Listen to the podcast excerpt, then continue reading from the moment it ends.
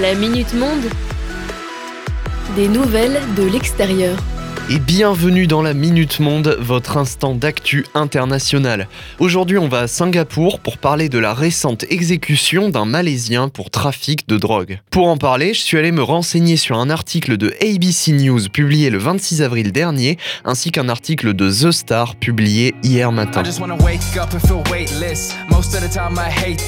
Nagaentran Ka Dharmalinga, malaisien atteint de handicap mental, a été exécuté hier à Singapour pour trafic de drogue. Il avait été arrêté en 2009 dans le pays avec 43 grammes d'héroïne sur lui et avait été condamné à mort un an plus tard. Il avait fait appel auprès du tribunal de grande instance en 2011, puis auprès de la cour d'appel en 2019 et avait finalement envoyé une pétition au président de Singapour lui-même demandant sa clémence. Aucune de ses tentatives de se tirer d'affaire n'avait été couronnée de succès, malgré le soutien indéfectible de sa mère. Ces derniers jours, elle avait tenté un dernier recours juridique afin d'éviter l'exécution, mais cette tentative avait été déclinée par le juge. Elle a notamment dénoncé une partialité de ce dernier et un conflit d'intérêts, puisque ce même juge, Sundaresh Menon, était déjà sur l'affaire en 2010 quand Nagaetran avait été condamné.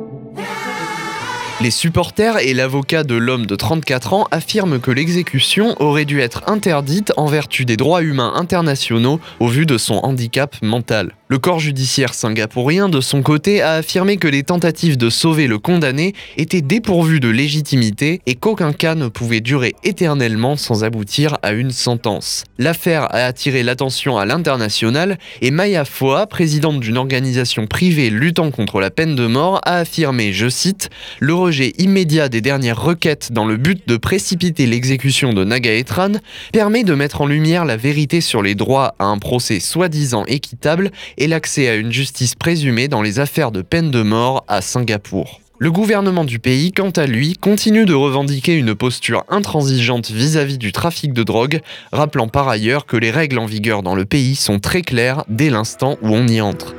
Cette Minute Monde est maintenant terminée, je vous dis à demain pour la prochaine et je vous souhaite une très bonne journée.